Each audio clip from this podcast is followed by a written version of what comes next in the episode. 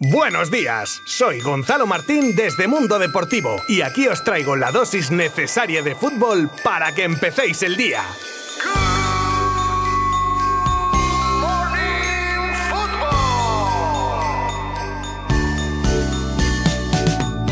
Hola de nuevo, felices fiestas y feliz año nuevo a todo el mundo. Bienvenidos al primer Good Morning Football de 2022 con el que vuelven los resúmenes, las noticias, los rumores, las curiosidades, en definitiva lo más destacado del mundo del fútbol. Si eres nueva o nuevo escuchando este podcast, no dudes en seguirnos desde aquella plataforma desde la que nos escuches, Spotify, Vox, etc. Así pasas a formar parte de la comunidad Good Morning Futbolera junto a miles de personas más. Y dicho esto, volvemos con las pilas cargadas y con el primer resumen de los partidos jugados hasta ayer domingo de la jornada 19 de la Primera División Española o Liga Santander. Os recordamos que abrían la jornada Valencia y Español, partido que se llevaban los Pericos por 1 a 2 y ayer domingo se jugaba el grueso de una jornada que terminan hoy los partidos que enfrentan a Villarreal y Levante, Osasuna Athletic y el Cádiz Sevilla. Pero en lo ocurrido ayer pudimos ver el pinchazo del Real Madrid en casa del Getafe por 1 a 0 en un partido horrendo de los blancos que se vieron sobrepasados por la intensidad de los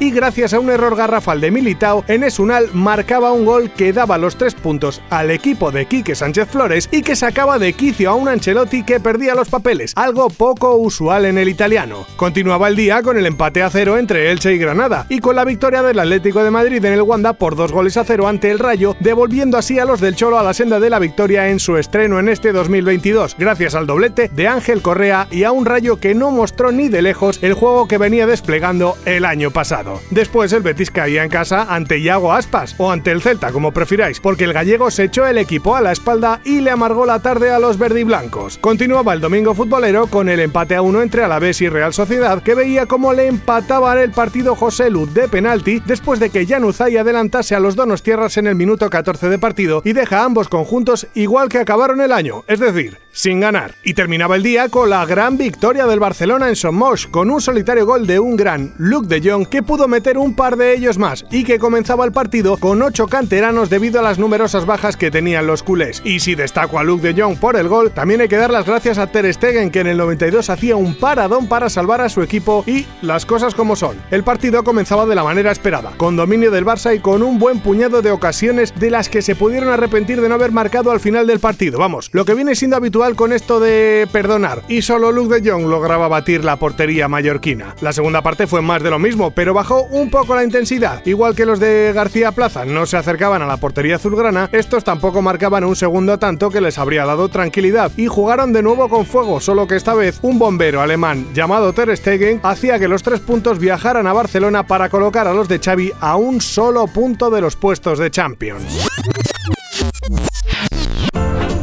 Por desgracia no podía empezar el año sin algún tema relacionado con la COVID, y es que Leo Messi ha dado positivo y sobre todo en Argentina se ha liado parda. Hemos visto vídeos de Messi en una fiesta en Nochebuena sin mascarilla ni nada, pero bueno, eso ya es una batalla perdida. El caso es que tras anunciar el PSG el positivo de Leo, las redes han ardido para culpar al DJ de la fiesta y amigo de Messi como transmisor del virus al futbolista. A ver, esto me llega a mí en primera persona porque yo en mis ratos libres soy DJ también, y ya se nos da mala fama por otras cosas que no son verdad, pero vamos así gratuitamente de transmitir el COVID, pues de hecho Fer Palacio, que así se llama el DJ en cuestión, ha subido a internet un resultado de una prueba en la que da negativo para defenderse de las acusaciones y amenazas que le llegaban por todos lados, si es que hay mucho energúmeno suelto por ahí.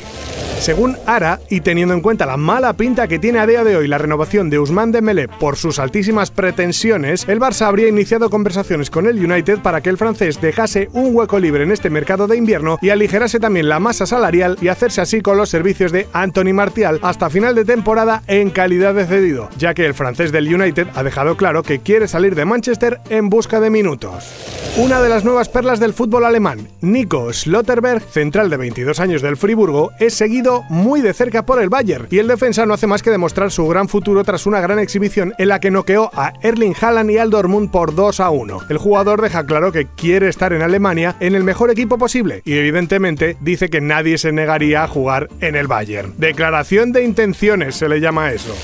Bueno, veo que hoy me lo han puesto difícil con el tema nombres, ¿eh? porque ya el de la anterior noticia era de dificultad regular. Y estos que vienen ahora, ojito, dificultad 8 de 10. Venga, voy para allá. La noticia es que una árbitro de la Eredivisie ha anunciado su relación con un jugador del FC Emmen. Ella se llama Shona Shukrula y él Jeff Hardebeld. Madre mía. Evidentemente se conocieron en un partido que este jugaba contra el PSV y en el que su ahora pareja le expulsó con roja directa. Desde luego, profesional la chica es. Lo primero es lo primero. Ya se arreglarán ellos en casa.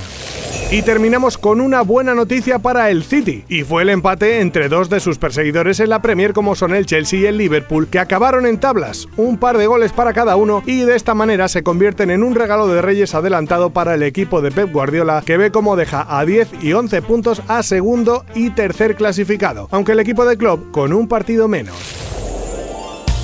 Pues ya está, hasta aquí nuestro primer Good Morning Football de 2022. Espero que os haya gustado y si es así, repitáis, que aquí estaré como siempre de lunes a viernes con la dosis de fútbol necesaria para que empecéis el día. Millones de gracias por estar al otro lado acompañándome. Mañana volvemos con más. Adiós.